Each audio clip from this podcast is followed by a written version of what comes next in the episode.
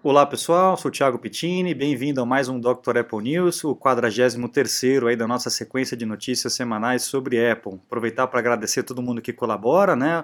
principalmente o Antônio Andrade do blog Inside Apple, o Renato Azan do Guia GPHR lá do Rio de Janeiro, o Armstrong que também tem mandado notícias por e-mail aqui para a gente poder comentar. Muito obrigado a todos vocês. Se você quiser também colabore por qualquer e-mail, deixe comentário, mande e-mail da forma como achar melhor.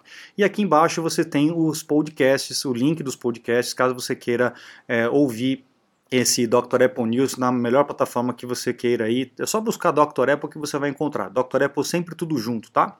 Bom, vamos lá para a primeira notícia. A primeira notícia é a respeito daquela, daquela questão da, do rastreamento dos iPhones. Lembra que eu expliquei na, na semana passada, através do Bluetooth, que pega o código, o, o iPhone da pessoa que está infectada, vai para uma base de dados, aquela história toda.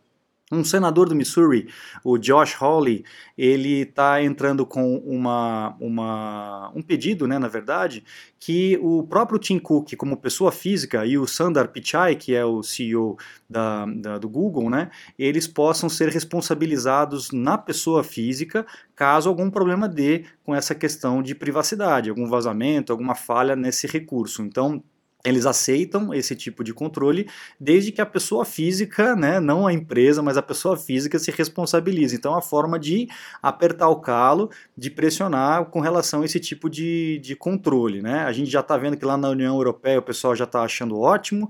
Não, pode vir aqui controlar todo mundo, que não tem problema. O pessoal ali é meio estranho, né?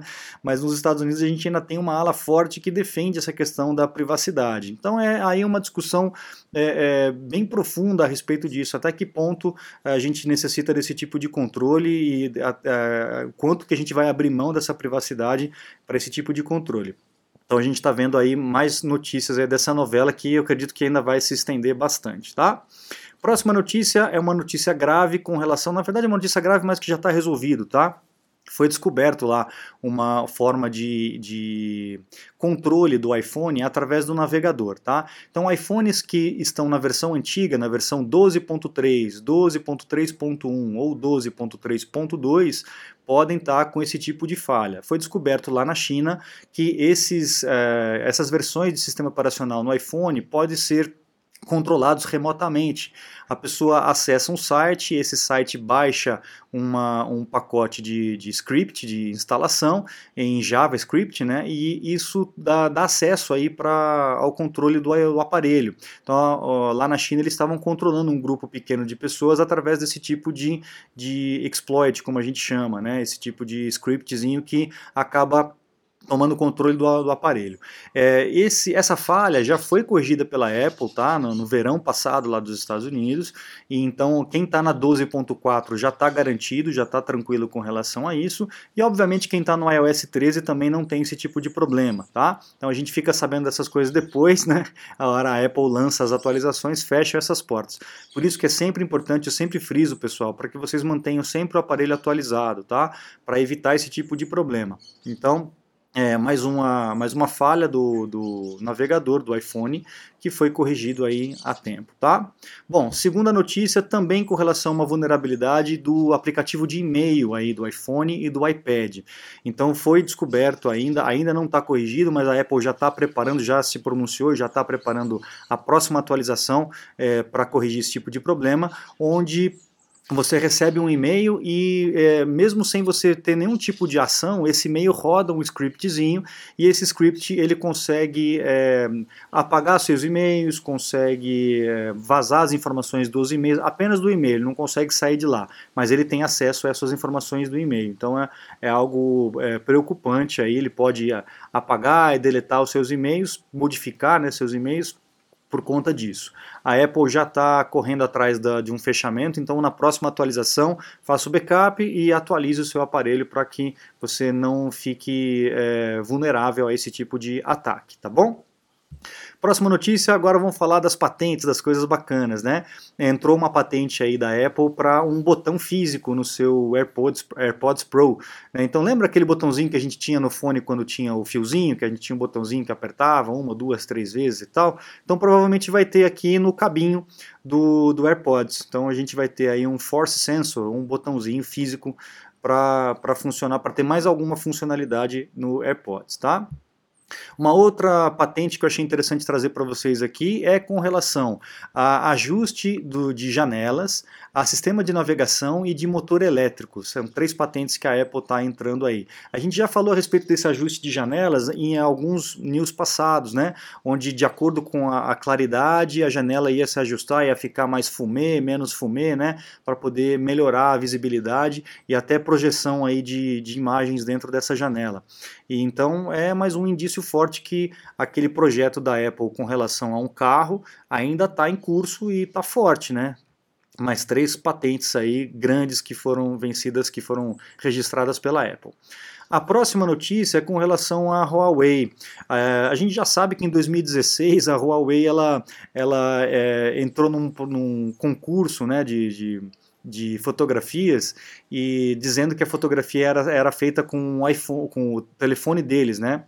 Eu não me lembro exatamente qual é telefone que era, aqui não está dizendo, mas eu sei, eu sei, que eles entraram com essa fotografia dizendo que foi feito com iPhone, mas foi descoberto que foi feito com uma Canon EOS.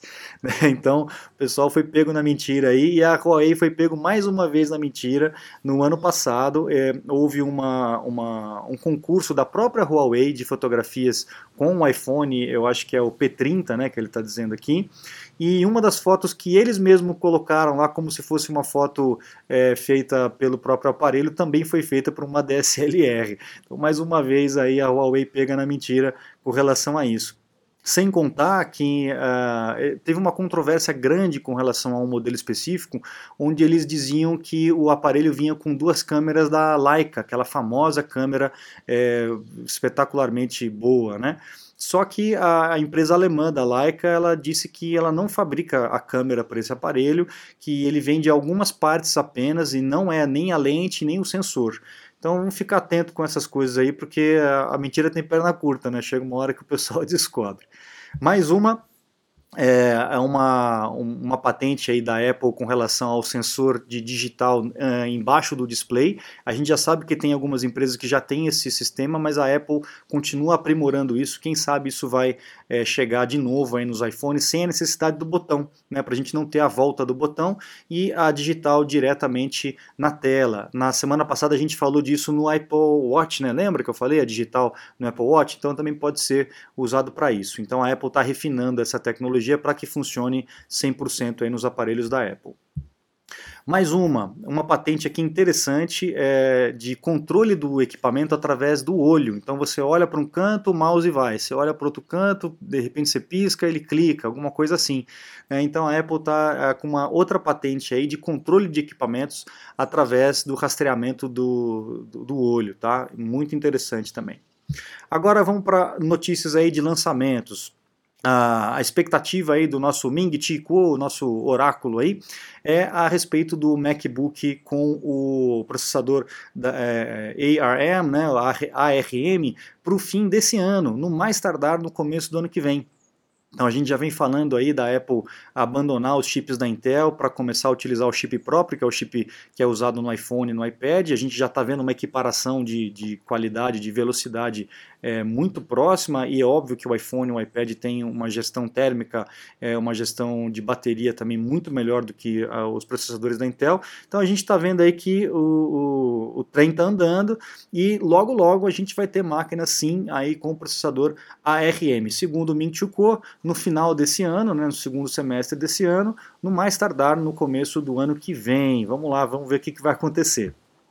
Outras notícias ainda para lançamento desse ano é o iPad Air de 11 polegadas e o iMac, o famoso iMac é, redesenhado aí provavelmente com 23 polegadas. A gente ainda não sabe do de 27 o que, que vai acontecer, se vai para 28, se vai para 29, enfim, ainda está meio nebuloso, mas existem rumores fortes aí de um lançamento do iMac redesenhado de 23 polegadas para esse ano e junto com o iPad em 2020. Eu acho que a WWDC aí vai prometer bastante novidades e aquele evento que a Apple faz no final do ano também. Vamos ter bastante coisa interessante para a gente conversar esse ano ainda. Pronto, vamos lá para a próxima. Uh, o iPad dominou aí a venda de, de, de tablets né, durante o ano de 2019 no mundo todo. Olha só, 44% aí dos tablets é, são da Apple, que é das vendas do ano passado, em 2019. Realmente a Apple deu um ganho, deu um boost muito grande com a venda dos iPads. Ela continua investindo bastante nisso, né? Com o novo teclado, o suporte e tudo mais. Vamos lá, mais um rumor aí. O, de novo, o Ming Chi Kuo falando que o iPhone com capacidade, com, com, capacidade de 5G, de conexão de 5G, foi, é, foi postergado aí até outubro, né? E o iPhone SE Plus, teve muita gente que falou, poxa, a, iPhone, a Apple lançou o iPhone SE novo, mas não lançou o tamanho maior, um SE grande. Então o, F, o iPhone SE Plus é, provavelmente é, no final aí ou nos meados de 2021, tá? Vamos aguardar para ver se realmente isso vai acontecer, porque o iPhone 8, né, que foi substituído pelo iPhone SE, o iPhone 8 Plus não teve substituição, né? Então ele acabou morrendo. Então quem quiser um iPhone SE com tela maior vai ter que esperar um pouquinho mais, se realmente a Apple vai fabricar um iPhone com tela maior. Vamos ver. Eu acho que sim, porque ela aproveita toda a carcaça, né? Acaba até aproveitando para desovar ali a, a, os estoques do iPhone 8, né? Próximo aí, AirPods Pro Lite. É, vamos ver se vai ser esse nome mesmo, tá meio esquisito. Então, aparentemente a Apple vai lançar um AirPods novo, é, sem essa capacidade do, do cancelamento de ruído, noise cancellation. Então, vamos ver se isso vai acontecer. Provavelmente vai mesmo. A Apple está tá fazendo esse tipo de, é, duas linhas de produtos, né, uma, uma, mais Pro e uma menos Pro, uma mais cara e uma mais barata. Então, uh, rumor aí que isso também vai ocorrer. Mais uma notícia. Ah, o Battery Virus, é, de novo, pessoal, é, já está voltando à moda aí esses avisos de que a bateria do iPhone está com vírus. Não, a bateria não pega vírus, gente. Então, se você recebeu essa notícia no seu iPhone, dá risada, fecha a janela e vai navegar em outro site, tá? Tem um vídeo aqui, coloca mensagem vírus iPhone Dr. Apple que você vai, é, só mensagem vírus Dr. Apple que você vai encontrar um, um videozinho explicando como que você faz para se livrar dessas mensagens se ela está recorrente aí no, no seu iPhone ou no seu iPad, tá? Mas lembrando que bateria não pega vírus, tá, gente? Então, se você recebeu essa mensagem, pode é, desconsiderar, ficar tranquilão aí, tá? Próxima notícia, a WhatsApp está aumentando a, a, capacidade de, de videoconferência aí para quantas pessoas aqui? Uh, não me lembro agora. Seis, né? Acho que são seis pessoas, se eu não me engano. Para até seis pessoas uh, o, o, a chamada de vídeo deles. É, hoje em dia é só um one-to-one, -one, né? Então, para poder atender essa demanda aí, que o Zoom está fazendo bobagem, tem o Skype, tem o FaceTime, que é até 32 pessoas, tem o Skype não, o FaceTime, né, para até é, 32 pessoas, o Skype para 50 pessoas, se eu não me engano, na, na versão gratuita. Então, aí a WhatsApp está correndo atrás para poder conseguir é, pegar esse mercado também. E para finalizar, a última notícia para vocês que são desenvolvedores, é, provavelmente teremos o Xcode aí para iPad, tá? Para quem gosta do iPad, está abandonando as máquinas, você vai ter o Xcode completo aí no seu iPad para você poder programar utilizando toda a potência, o teclado, o trackpad. Agora o iPad ele está realmente é, trabalhando para substituir o, os laptops, né, os computadores, principalmente para quem faz trabalhos mais leves e agora para trabalhos até mais pesados. Né? A gente tem visto aí o Photoshop, o Illustrator e agora o Xcode para desenvolvimento de software também através do iPad. Legal, pessoal? Espero que vocês tenham gostado da Dr. Apple News dessa semana. Não se esqueça de acessar o site drapple.com.br, conhecer os cursos completos para que você possa usar melhor os seus equipamentos e também lá os meus contatos para um suporte técnico, uma consulta online específica para alguma necessidade sua, até mesmo uma aula VIP, para a gente poder fazer isso remotamente aí no conforto do teu lar, tá bom? Muito obrigado, um grande abraço e até a próxima. Tchau, tchau.